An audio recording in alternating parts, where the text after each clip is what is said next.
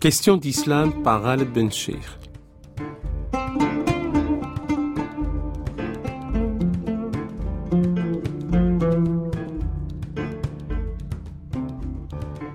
Aujourd'hui, nous parlons d'intellect d'amour avec le professeur Jean-Baptiste Brenet, de l'amour intellectualisé, de, de l'intellect sublimé sous forme d'amour. Nous verrons tout cela. Jean-Baptiste Brenet, bonjour. Bonjour. Merci de nous faire l'amitié de venir nous expliquer cette question d'un amour, euh, l'amour de Dieu, l'amour aussi de la sagesse, l'amour de la femme ou de l'homme dans les relations euh, d'altérité de genre. Euh, mais tout cela est sublimé dans une approche métaphysique comme étant euh, quelque chose qui concourt à, un point particulier qui est le Dieu, peut-être pas nécessairement le Dieu des théologiens, mais le Dieu comme réalité ultime. Oui, c'est cela, c'est ce que j'ai essayé de montrer dans ce, ce, dernier livre écrit avec Giorgio Agamben, Intellect d'amour, c'est-à-dire que il y a peut-être une manière de comprendre la poésie italienne d'amour, dont on pourrait penser qu'elle est lointaine de nos affaires arabes. Celle des fidèles d'amour. J'ai oublié de dire que vous êtes professeur euh, de, de philosophie arabe à l'université Paris Sorbonne et vous êtes un fin connaisseur de la pensée avéroïste, spécialiste de l'œuvre du, du maître Cordouan, le maître andalou, et surtout sa réception dans le, dans le milieu européen.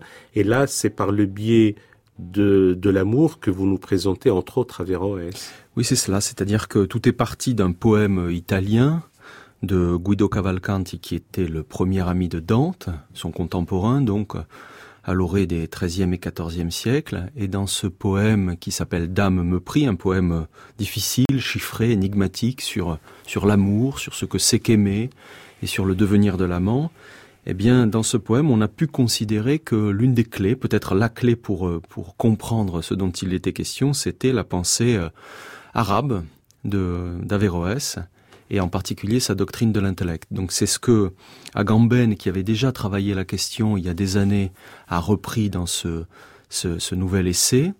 Et puis euh, j'ai essayé de, de, dialoguer avec lui en apportant ce que je pouvais savoir, un peu maîtriser d'Averroès. Et donc, comme vous l'avez dit au début très justement, euh, la première chose à dire peut-être, c'est que même si Averroès parle peu d'amour, il en parle en médecin de temps en temps pour euh, montrer ce que c'est que cette pathologie-là qui peut, qui peut détruire l'individu, même s'il en parle peu, sa pensée, d'une certaine manière, a pour cadre ce qu'on pourrait appeler une métaphysique de l'amour, comprise, comme vous l'avez dit, comme attraction, élan vers ce Dieu qui, pour le philosophe, est le premier moteur de l'univers. Donc toutes les choses, d'une certaine manière, sont des sont amoureuses. Toutes les choses sont amoureuses de l'acte pur qui commande le monde entier.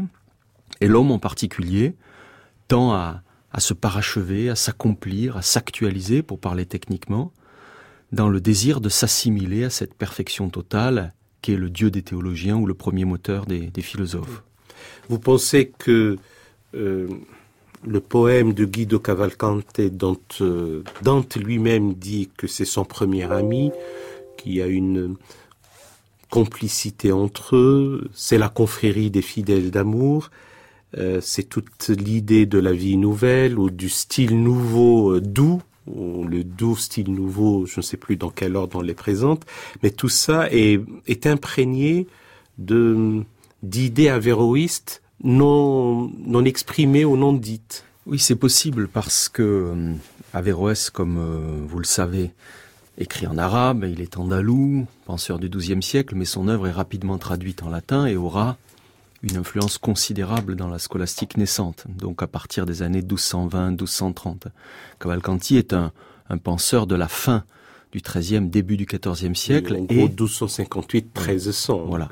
Et euh, il est très possible qu'il ait fréquenté le milieu avéroïste bolonais, puisque malgré la condamnation de l'Église, l'avéroïsme à la fin du XIIIe siècle reparaît à Paris et en Italie, et notamment chez les médecins. Et donc l'avéroïsme, c'est-à-dire une certaine réception de la pensée qu'Averroès a eue de l'intellect, de sa doctrine de l'imagination, du corps et de l'intelligence, cette doctrine-là a, irrigué, a alimenté euh, la culture euh, des, beaux esprits de l'époque.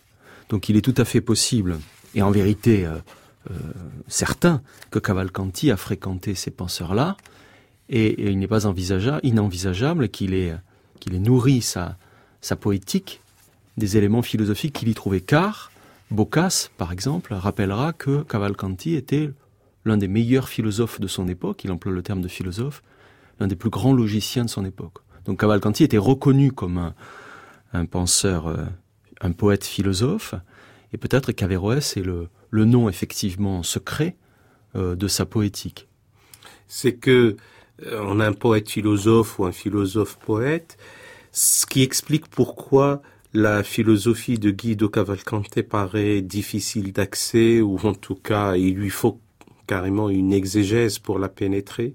Oui, c'est une, une, une, poétique, une pensée très élitiste. Sa poésie, même pour un Italien au fond contemporain, est difficile à lire dans sa langue originale et euh, chacun des vers euh, est crypté. Donc euh, Agamben se livre à un exercice d'exégèse de, audacieux et assez génial pour montrer comment on pourrait retrouver le grand commentaire au De Anima d'Averroès là-dedans, et un certain nombre d'éléments ont déchiré les meilleurs interprètes italiens au cours du XXe siècle, indiquent qu'Averroès est euh, probablement présent sous une forme ou sous une autre, mais euh, je crois effectivement quoi qu'on pense à la fin, parce que personne ne peut tout à fait partager la même, la même lecture, parce que cela reste de la poésie heureusement, mais euh, je crois que donc de la création. Donc de la création puis quelque chose qui déborde largement évidemment un cadre philosophique. Cavalcanti si les grands poètes n'est pas un simple traducteur d'une d'une théorie reste qu'il y a de la théorie lui-même dit au début de son poème dans l'envoi qu'il ne s'adresse qu'aux gens qui sont dotés d'entendement et que les autres à la limite peuvent passer leur chemin. On ne retrouve pas là les catégories d'Averroès de ceux qui sont sensibles à la démonstration, ceux qui sont sensibles à la dialectique, ceux qui sont sensibles à la parénèse ou à l'exhortation. On pourrait le dire. On pourrait dire que dans cet envoi poétique, on retrouve l'idée d'une sorte de partage anthropologique et que tout le monde, quoiqu'humain, n'est pas doté des mêmes moyens de compréhension et que d'une certaine manière, thèse euh, réel, difficile à entendre, mais dont il faut bien chaque fois préciser les contours, les philosophes ne parlent qu'aux philosophes. En tout cas, philosophiquement, les philosophes ne parlent qu'aux philosophes. Et lorsque le philosophe ou le poète philosophe, disons, pour créer cette catégorie-là, s'adresse aux autres, à l'humanité entière dans un poème, eh bien, il masque en quelque façon, il recouvre la théorie de sa, de sa versification et de son génie littéraire. Donc sa prosodie, c'est simplement pour lui donner un caractère euh, à la fois de, de, de beauté euh, et de d'émerveillement, mais en réalité le message philosophique euh, ne sera perçu que par les métaphysiciens et les Exactement. philosophes. En l'occurrence, le message philosophique, c'est que le rôle central de toute pensée amoureuse, de toute parole d'amour et dévolu revient à l'imagination, que l'imagination c'est véritablement la faculté médiane en l'homme qui lie le corps et la pensée et l'intellect, et que tout se joue là. L'homme n'est pas un dieu, il n'est pas pure pensée, l'homme n'est pas qu'une bête, il n'est pas pur corps. L'homme, c'est un être dont l'humanité se joue dans ce va-et-vient permanent entre la pensée et la sensualité et la corporalité. Et l'amour, c'est peut-être le lieu privilégié, voilà comment il faut voir les choses, je crois, l'expérience privilégiée de ce croisement, de cette rencontre, de ce chiasme, de cette intersection entre intellectualité et corporalité. Et voilà ce qu'un Cavalcanti aurait parfaitement compris et qui mérite qu'on qu travaille avec des outils philosophiques, même si, je le répète, ça n'est pas le dernier mot de sa poésie. Et c'est ce qu'on a essayé de faire avec Giorgio Agamben dans ce livre. Et, et votre thèse à vous, au sens fort, c'est que, aussi étonnant que ça puisse l'être, Averroès a pensé en tout cas d'une manière intellective, euh, ou intelligente la question de l'amour et pour lui l'amour c'est le fait de, s'unir ou d'aller vers le, le moteur premier en l'occurrence Dieu. Absolument, quand je disais tout à l'heure qu'il y a une sorte de métaphysique d'amour comme cadre général de la doctrine d'Averroès, s'agissant de l'homme, l'idée c'est que l'homme tâche de s'assimiler à Dieu, disons entre guillemets, et que cette assimilation renvoie chez lui à un processus mental, intellectuel. Pour l'homme, s'accomplir, c'est accomplir son intelligence. Être humain, c'est être au maximum de ce qu'on peut, euh, intellect, intelligence.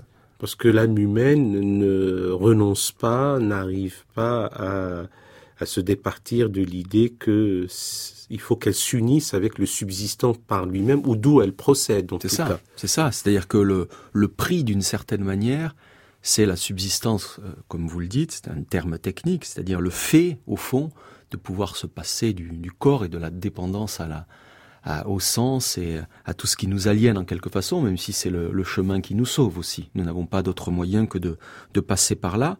Mais euh, oui, l'objectif impossible, c'est d'être une sorte de Dieu, une, d'être divinisé en quelque façon. Le terme revient chez un Alfarabi, par exemple, il, arrive chez Averroès aussi, il faut bien entendre évidemment cette notion, comment l'homme doit se diviniser.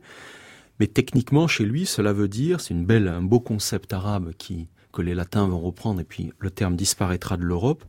Cela veut dire chez lui acquérir son intelligence. Il faut acquérir son intelligence. Nous sommes dotés d'emblée d'une espèce de capacité de, de penser, d'intelliger, nous sommes des, intellects en puissance et vivre consiste à acquérir son intelligence et aimer Dieu, c'est tâcher d'acquérir au maximum, je le répète, sa puissance intellectuelle. Et cela, donc, passe par l'imagination.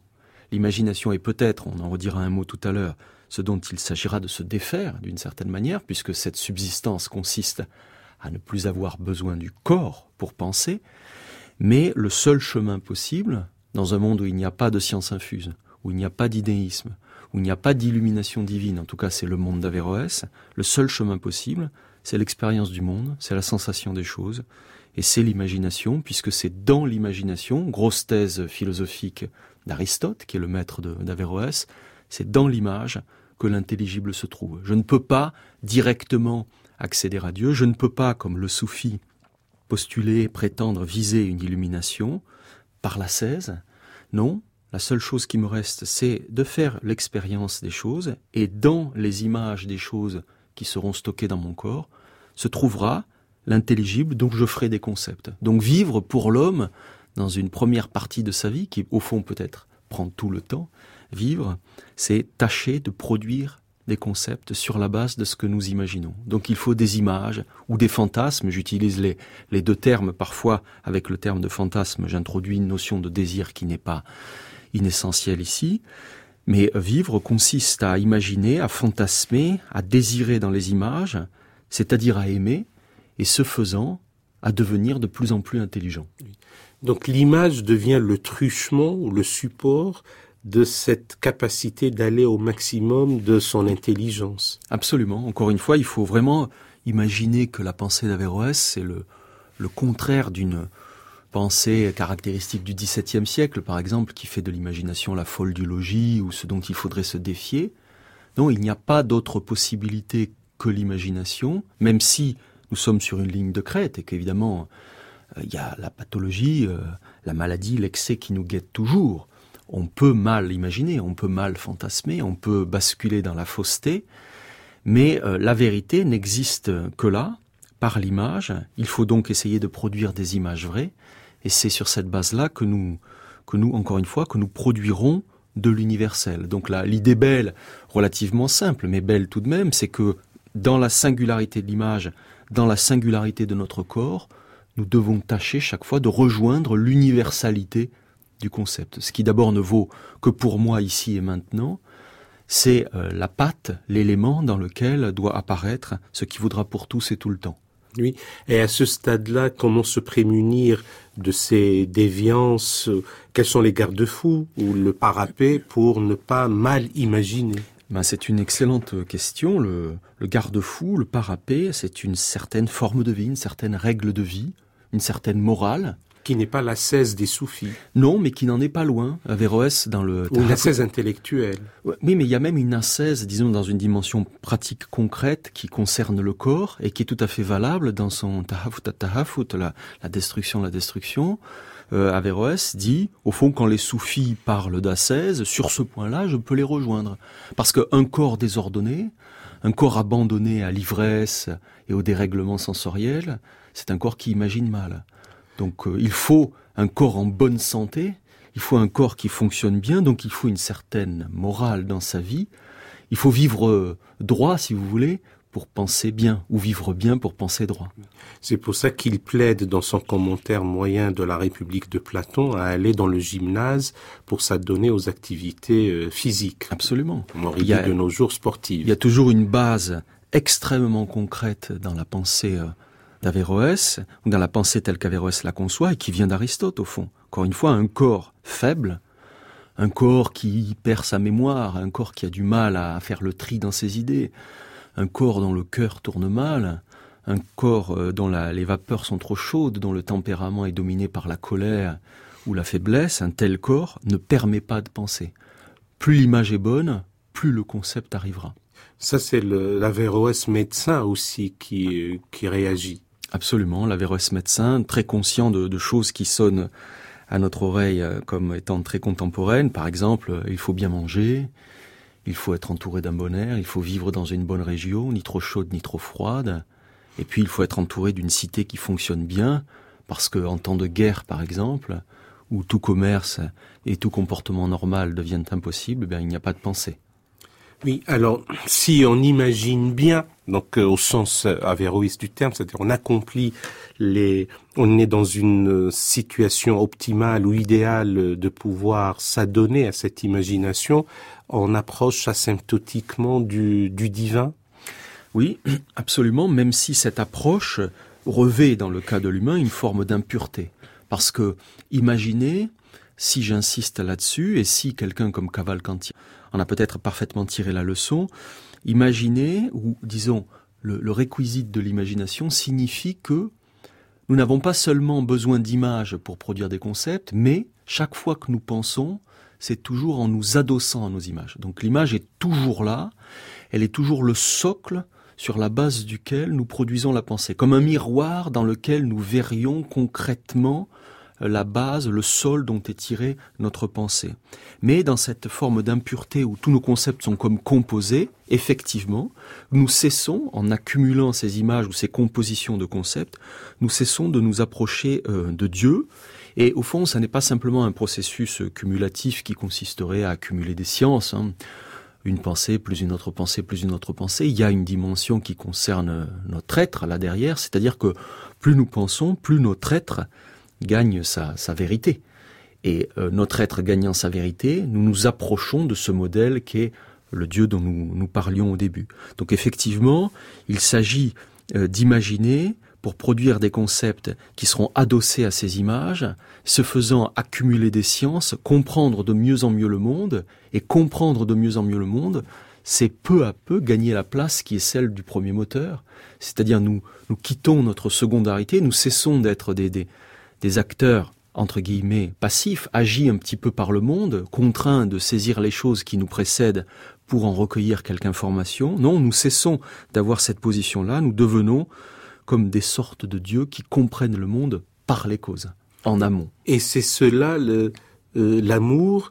Euh, alors en quoi ça confine à l'affection, à l'émotion, au sentiment, à la sensation décrite généralement par euh, euh, ceux qui sont dans un état amoureux. Parce qu'il y a toujours un versant en vertu de ce que j'ai dit, à savoir que le concept est comme composé. Tant que nous sommes humains dans cette vie-là, nous n'avons pas affaire à de la pensée pure. Notre pensée est toujours appuyée sur une image. Et il faut bien voir qu'une image a une dimension corporelle, cérébrale, cardiaque et corporelle.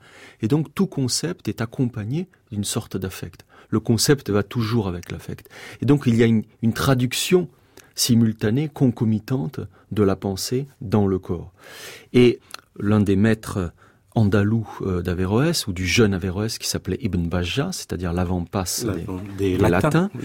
Eh bien, Ibn Bajjah, le maître de Saragosse, voilà, disait que, et Averroès le suivait au début, il peut y avoir comme un effet de stupeur presque dans l'âme de l'individu et dans son corps, comme si nous étions saisis lorsque nous abordons, lorsque nous saisissons un concept élevé. Plus nous comprenons, plus l'affect que nous éprouvons est à la, hauteur de la vérité que nous saisissons et que nous affinons. Donc euh, il y a quelque chose de cet ordre, c'est que nous aimons en ce sens-là aussi parce que nous sommes comme éblouis affectivement de la vérité qu'impurement euh, nous dégageons euh, du monde.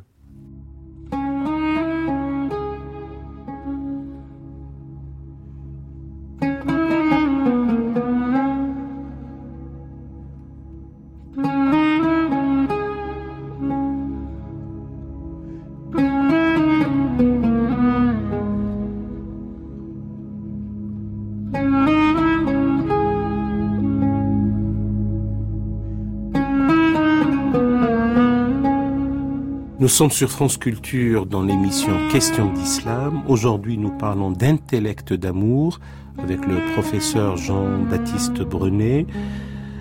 Jean-Baptiste Brenet est professeur de philosophie arabe à l'université Paris 1 Sorbonne, spécialiste de la pensée avéroïste et euh, fin connaisseur aussi de la réception de l'avéroïsme euh, immédiatement après le XIIe siècle. Donc on est en gros 13e, 14e siècle et même au-delà. Jean-Baptiste Brenet, là, nous avons parlé de, de l'imagination comme viatique, comme adjuvant, comme support, comme truchement. Je ne sais même pas quelle est l'idée de ces quatre mots que j'ai utilisés qui s'appliquent le mieux. Mais une fois qu'on a ou on aurait atteint le but de s'unir à Dieu, encore une fois, il s'agit du Dieu des philosophes, il y a lieu peut-être de dépasser euh, l'imagination, de brûler l'image? Absolument, c'est un paradoxe tout à fait fascinant de la pensée d'Averroès et que les spécialistes jusqu'à présent ont peu travaillé. C'est que d'une certaine manière, Averroès, en tant qu'aristotélicien, en tant que disciple d'Aristote, c'est à la fois celui qui, au maximum, pense l'idée que on ne conçoit rien sans image et que donc, comme on vient de le dire, l'imagination occupe un rôle médian central, l'idée allant même plus loin parce que le jeune euh, Averroès avait été séduit par ce qu'il pensait lire chez Ibn Bajjah, à savoir que l'imagination était le sujet même du concept, c'est-à-dire l'espace même de l'intelligibilisation. Donc ça c'est une notion assez difficile, mais qui a peut-être séduit, parce qu'il pouvait la lire chez Averroès, les poètes d'amour, à savoir que l'imagination, euh, loin d'être, disons, un affect qui nous coupe de la pensée, euh, l'imagination, c'est le lieu même de la jonction, pour utiliser le terme clé de la pensée avéroïste, celui des Tessales. Hein, celui des Tessales, il s'agit de se joindre à l'intellect. L'imagination serait, euh, loin d'être une, scission, un point de jonction, le point de jonction avec euh, la pensée. Mais cela, d'une certaine manière, qui est très vrai, sur quoi il faut insister, n'est, comme vous l'avez rappelé, n'est qu'un pan peut-être de la doctrine entière. Parce que on lit chez Averroès autre chose aussi d'assez stupéfiant. On ne le lit pas à dire vrai explicitement dans toutes ses œuvres, notamment dans le grand commentaire, son œuvre de maturité, le grand commentaire du animal, l'idée n'affleure plus trop. Peut-être dans le grand commentaire de la métaphysique peut-on le, le, trouver, mais ça n'est pas explicite comme dans des œuvres de la période intermédiaire, notamment une épître qui n'existe plus qu'en hébreu, qui s'appelle l'épître sur la possibilité de la jonction, justement. Et là, que lit-on? Eh bien, on lit ceci que, d'une certaine manière, l'image n'est pas l'alpha et l'oméga de la vie de l'homme.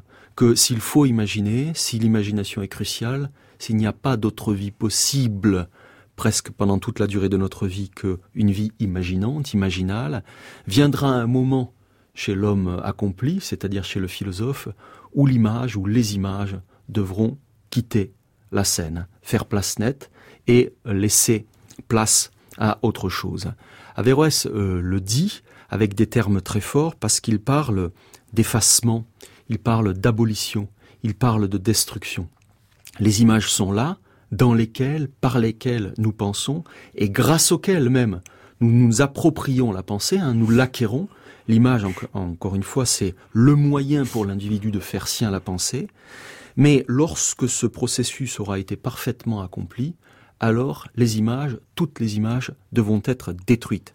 C'est-à-dire, comme s'il avait fallu accomplir un cheminement, parcourir un chemin, lequel chemin, une fois la destination euh, obtenue, lequel chemin doit totalement s'effacer, disparaître. Néanmoins, ça reste nécessaire euh, pour la première phase. C'est absolument nécessaire. Il est impossible que l'homme passe d'un bon, si vous voulez, d'un jet de son état d'enfance mentale à l'état de, de, pleine réussite. C'est pourquoi d'ailleurs Averroès insiste très souvent sur l'âge sur l'idée que la réussite de l'homme qui est possible, c'est-à-dire encore une fois son plein essor intellectuel, c'est quelque chose qui n'arrive que tard, à la vieillesse, et aidé par la cité entière.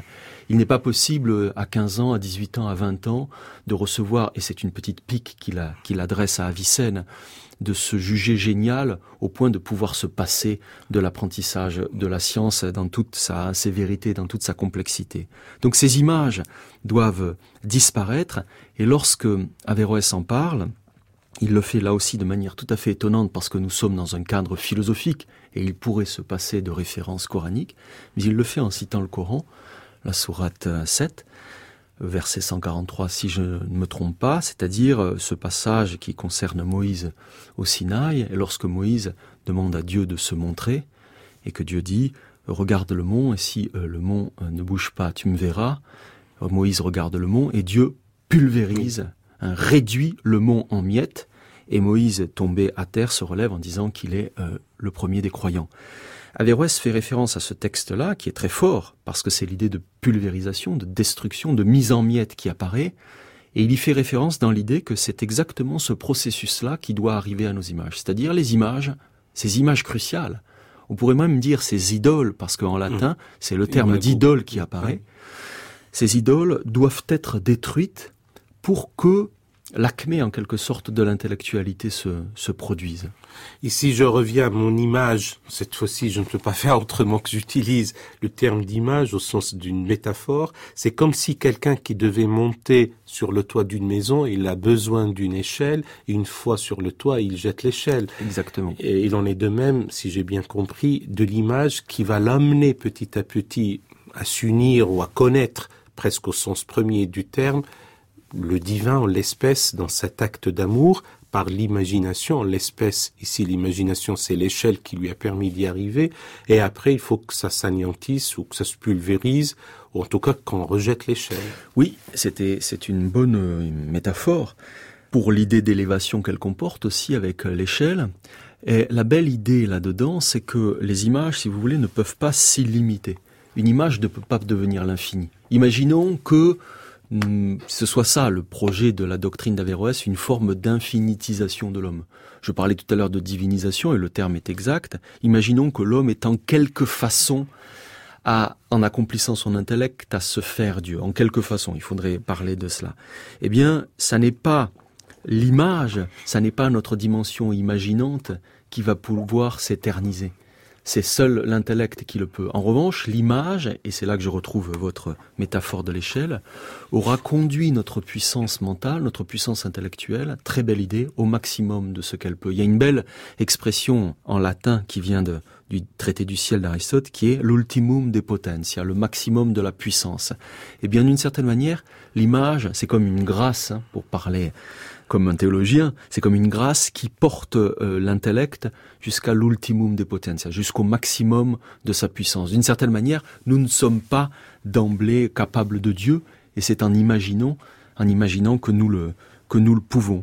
Et donc l'échelle est, bonne, il faut la jeter, il faut se hisser jusqu'au maximum de, de, nos possibilités, et c'est en imaginant que nous le pouvons. Et euh, on retrouve d'ailleurs, c'est une, belle connexion à faire, on retrouve la poésie d'amour dont nous étions partis ou autour de laquelle nous nous tournons, puisque si nous pensons à Dante, par exemple, l'ami de Cavalcanti, lui aussi, en quelque façon, fait mourir le fantasme.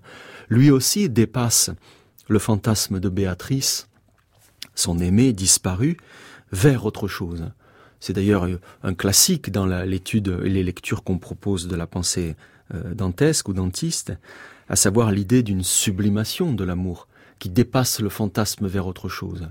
Et peut-être qu'un Cavalcanti, d'ailleurs, tout avéroïste qu'il ait pu être, euh, pêche sur ce point, euh, c'est-à-dire que Cavalcanti, c'est précisément une poésie, la poésie d'un homme ou le poète d'une poésie incapable de dépasser le fantasme. Le fantasme est là, qui opère la jonction vers l'intelligence, mais à trop ruminer le fantasme, à trop souffrir de sa, de sa présence, de sa récurrence, parce que l'amour n'arrive pas à donner autre chose que de la souffrance pour l'individu. Est-ce que c'est salvateur C'est presque nécessaire pour ne pas être uniquement dans une souffrance insoutenable? Ce qui est salvateur, c'est le dépassement, c'est la sublimation, c'est d'une certaine manière la, euh, l'abolition du fantasme. Le fantasme qui ne cesse de revenir comme fantasme, c'est un fantasme qui rend malade. Il y a une belle expression pour parler de l'amour comme pathologie euh, au XIIIe siècle latin qui est de définir l'amour comme une cogitation immodérée du fantasme et de la chose aimée. Bon, et voilà cette immodération, et on revient aussi à l'ascèse dont nous parlions plus tôt, cette immodération, le fait de ruminer une image sans être capable d'en décrocher en quelque façon, c'est cela qui tue. Donc l'image et son désir est le chemin nécessaire, l'image et son amour, c'est la voie qui conduit à l'accomplissement, mais l'image ruminée, l'image insistante, l'image qui bloque, l'image refoulée qui ne cesse de revenir, c'est ce qui empêche à l'individu de, s'accomplir. Et cet anéantissement, cette euh, coalescence, ce dépassement, et le fait même de euh, décrocher, voire de brûler l'image, est la phase ultime pour atteindre l'amour. Oui, c'est ça. C'est-à-dire que si euh, le décrochement, c'est la condition de, de, l'acte ultime, parce que l'acte ultime consiste à n'être plus qu'intellect. Donc euh, l'intellectualité pure, totale, ne peut plus avoir comme socle, comme base, hein, des images.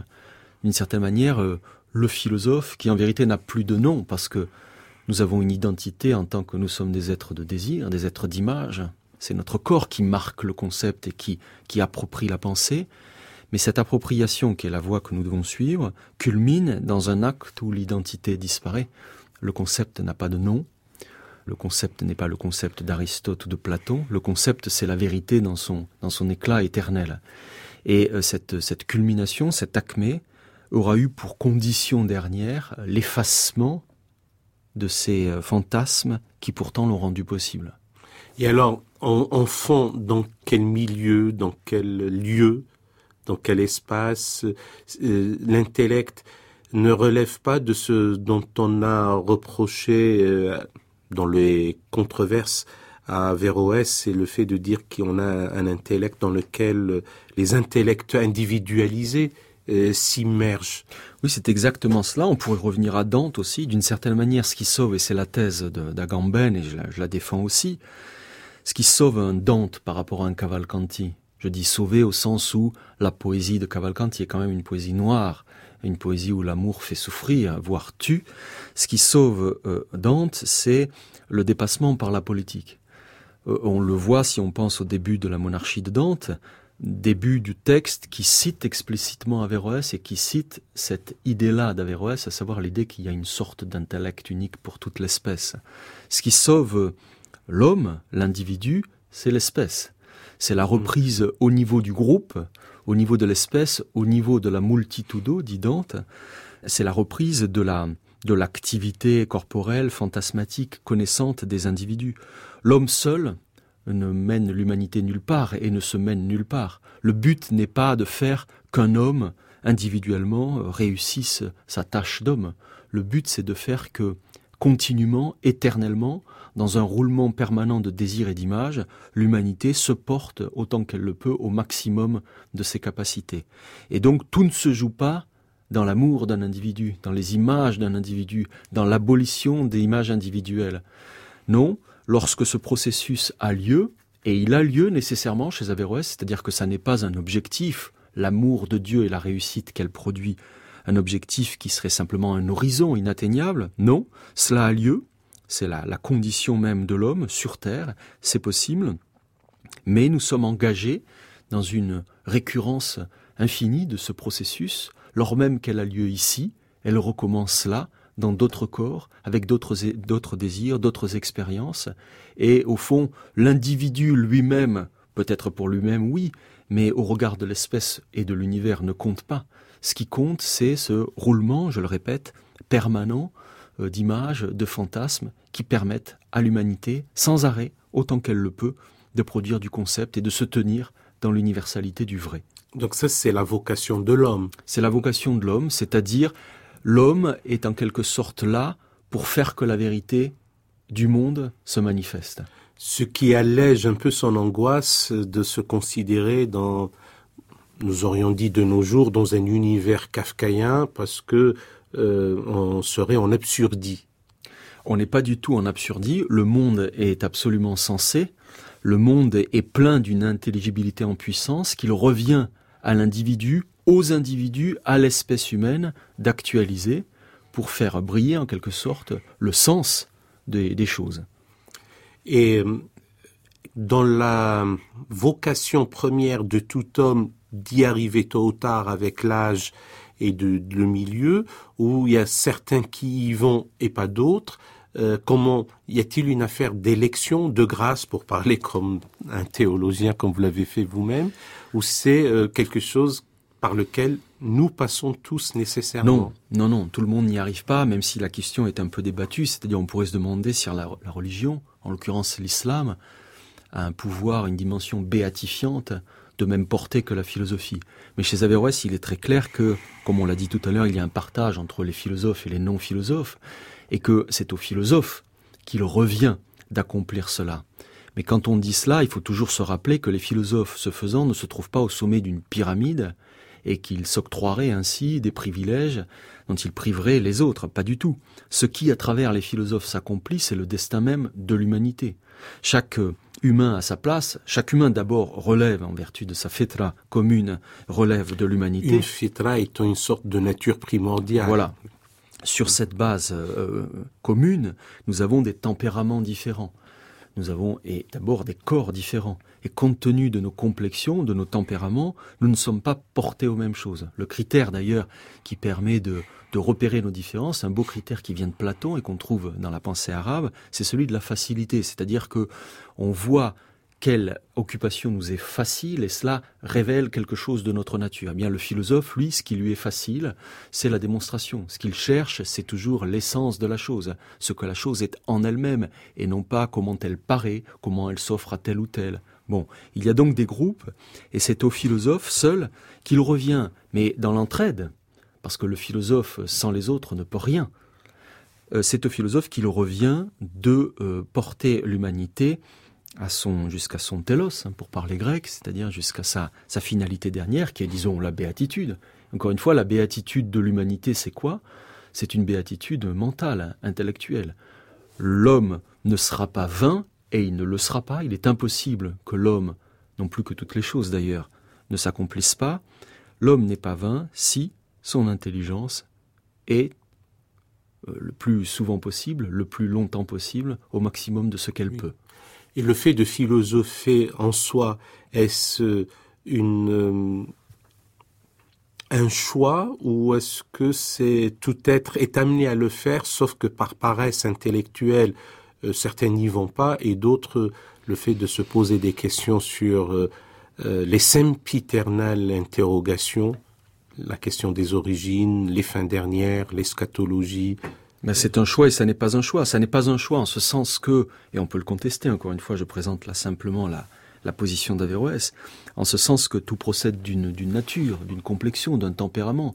C'est-à-dire, je n'ai pas choisi, enfant, d'être euh, philosophe, je n'ai pas choisi d'être dialecticien, je n'ai pas choisi d'être rhéteur. Il y a quelque chose de ma, de ma nature, de ce qui m'est donné, et de ce qui résulte du, du jeu des cieux et du pilotage que le premier moteur de l'univers orchestre dans tout l'univers, de cette puissance divine qui s'est, euh, disons, diffusée dans l'ensemble des choses. Il y a quelque chose qui m'est donné, et que je ne peux pas bâtir. Il y a une limite là. Donc tout procède de là. Mais euh, évidemment, une fois qu'on a dit cela, rien n'est réglé. Il faut ensuite faire fructifier ou pas ce qui nous est donné. Il faut, comme vous le dites, il faut éviter la paresse. Il faut de la chance aussi.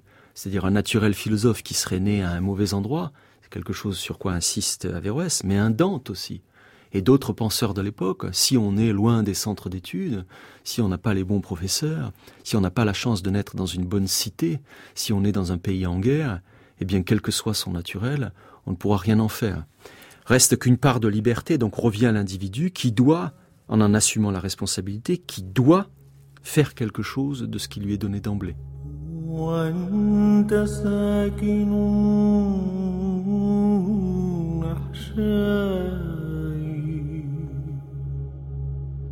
إن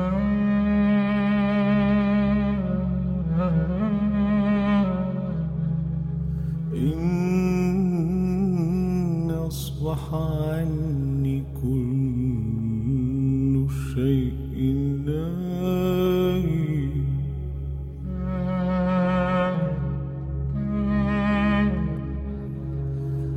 فالناس إثنان.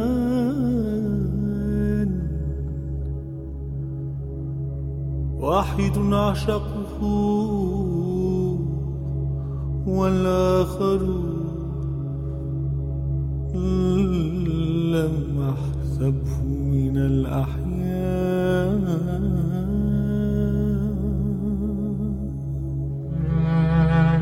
Nous sommes sur France Culture dans l'émission Questions d'Islam avec le professeur Jean-Baptiste Brenet. Nous parlons aujourd'hui de l'intellect d'amour. Jean-Baptiste Brenet est professeur de philosophie arabe à l'université Paris 1 Sorbonne, spécialiste de la pensée avéroïste et de la réception de l'œuvre d'Averroès en Europe. En cette dernière partie, Jean-Baptiste Brenet, nous n'allons pas revenir sur le déterminisme pour parler un peu comme de nos jours et de l'existentialisme. Si on était véritablement libre, on aurait choisi la couleur de ses yeux, ses propres parents, le lieu de sa naissance, etc. Mais pour Averroès et pour l'époque, une fois qu'on a atteint soi-même l'union avec l'objet d'amour, si je puis dire, en tout cas avec Dieu, Dieu comme moteur premier, le Dieu des philosophes, et après, dans ce processus, après avoir détruit, brûlé, dépassé, euh, anéanti l'image qui a permis d'y arriver, le processus n'est pas fini, il faut le reprendre. Donc il y a une récurrence à tout ça. C'est ce qu'on a dit, il y a une récurrence parce que l'individu est comme débordé par d'autres individus à qui reviendra de, de s'accomplir eux aussi. Il y a d'abord le destin, pourrait-on dire, de l'aimer comblé, ou de l'amant comblé, pardon, puisque l'aimer comblé, c'est Dieu. Et, et ça, qui n'a pas besoin d'être aimé. Le, si oui, on peut raisonner comme ça. Encore qu'il est, il est souvent présenté, déjà chez Aristote, comme attirant les choses en tant qu'aimé. Mais euh, la question serait de savoir ce que devient cet amant comblé qu'est le philosophe. Au fond, il a atteint le maximum de ses possibilités, il a détruit ses images, il est tout intellect, mais si cet accomplissement s'est fait dans ce monde, il est encore vivant, il a encore un corps, il a encore un, un corps affecté. Autrement dit, que lui advient-il? Que fait-il de ce corps? Et que devient-il lui qui théoriquement n'en a plus besoin? C'est une question extrêmement difficile chez Averroès et dans la pensée arabe. Euh, chez un Farabi, par exemple, l'idée est d'autant plus importante lui qui a sa manière propre de penser l'accomplissement de l'individu, mais l'idée est d'autant plus importante que le philosophe ne reste pas dans les hauteurs de la spéculation et dans la, la jonction, pour parler techniquement. Là, vous parlez d'Al-Farabi. D'Al-Farabi, mais, mais chez lui, l'idée, c'est que le philosophe se fait imam, se fait chef politique, se fait législateur. Autrement dans, dit, il la redescend. idéal. Voilà. Autrement dit, il redescend. Redescendant, il retrouve son corps, il retrouve sa langue, il retrouve les images, puisque le bon législateur, le bon chef politique, c'est celui qui sait parler au peuple la langue qu'il lui faut, avec les images qu'il faut, compte tenu des circonstances, des lieux, etc. Un Ibn Baja, par exemple, que nous avons évoqué tout à l'heure, lui dit, l'avant-passe des latins, lui dit, au fond, euh, est-ce qu'on peut vraiment redescendre une fois qu'on est entré dans l'éternité?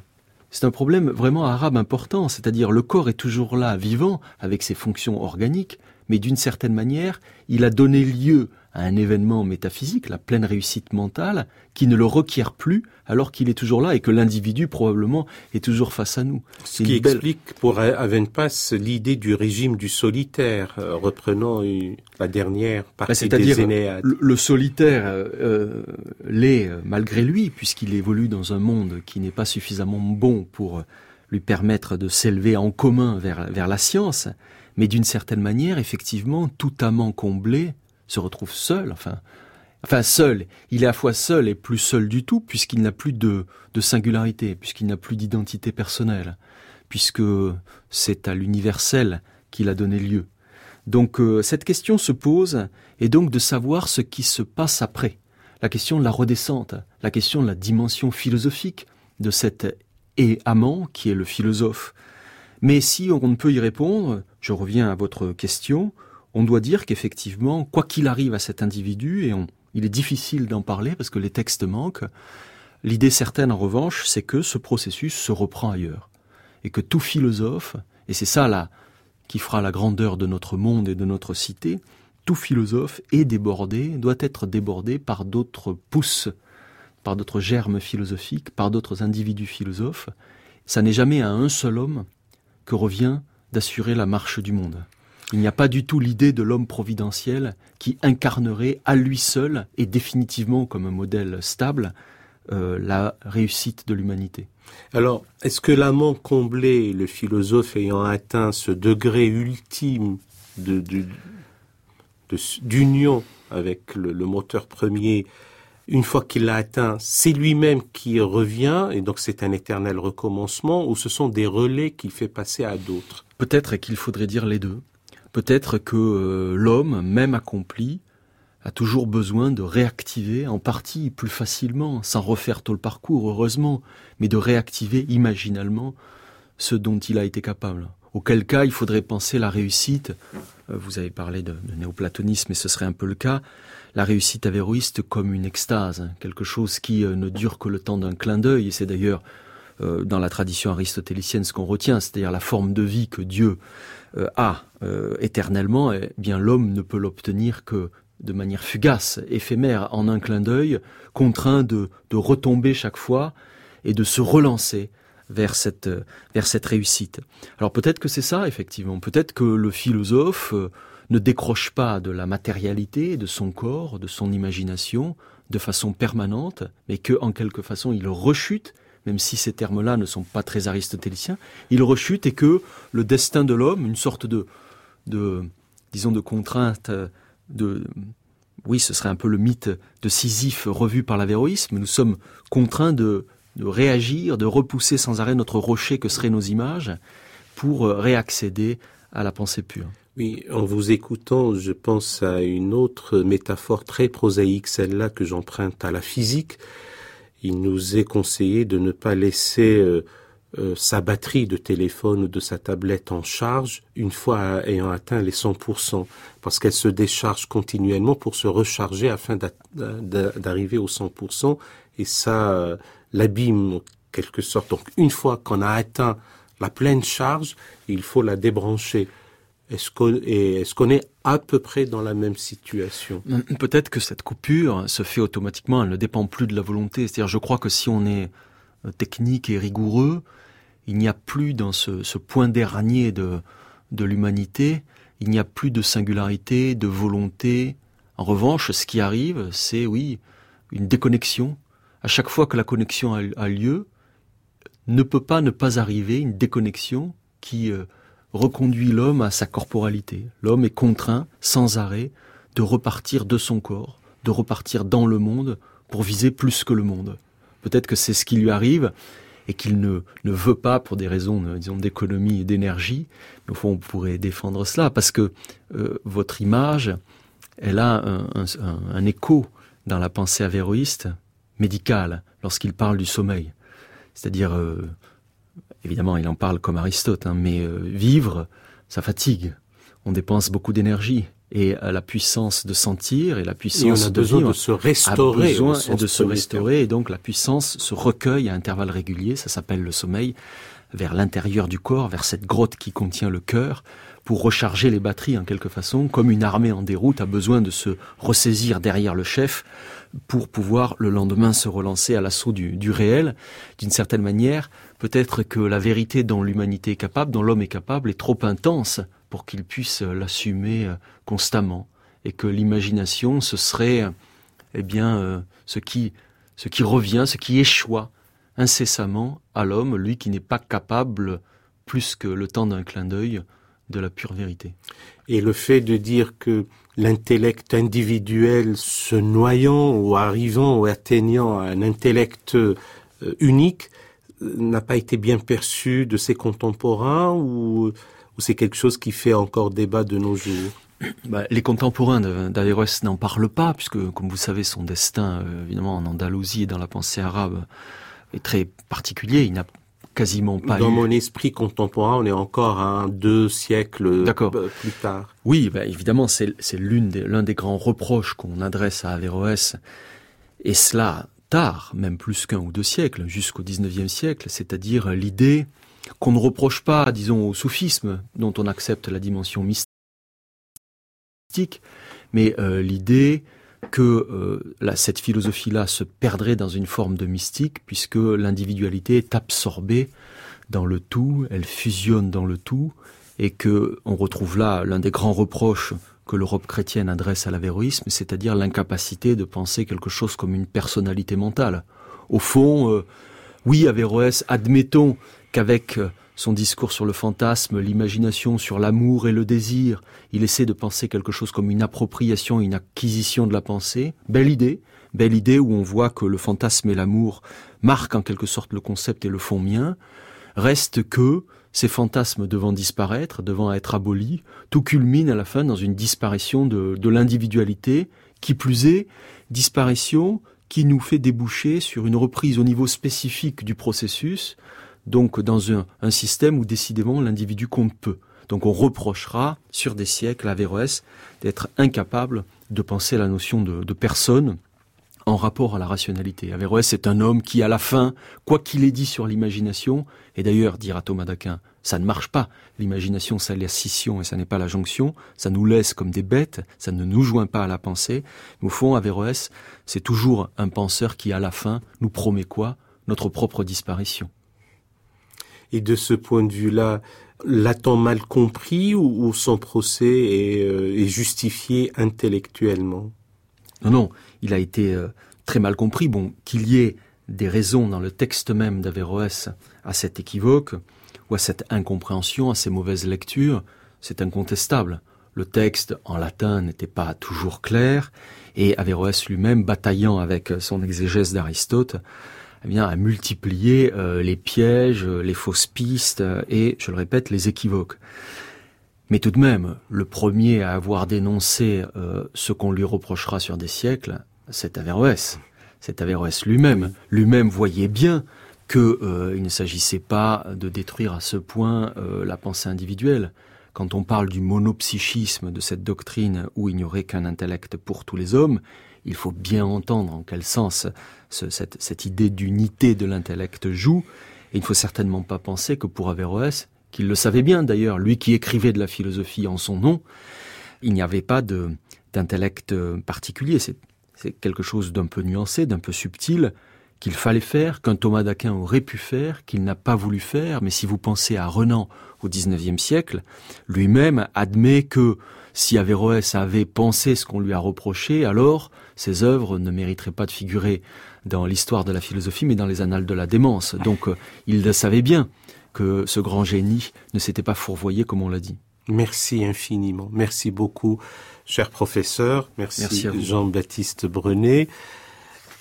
Mes chers amis auditeurs, vous retrouverez les références des musiques et des livres sur le site franceculture.fr. L'attaché d'émission est Daphné Abkral. La prise de son été assurée aujourd'hui par Alain Joubert et la réalisation est assumée par l'ami Franck Lilin.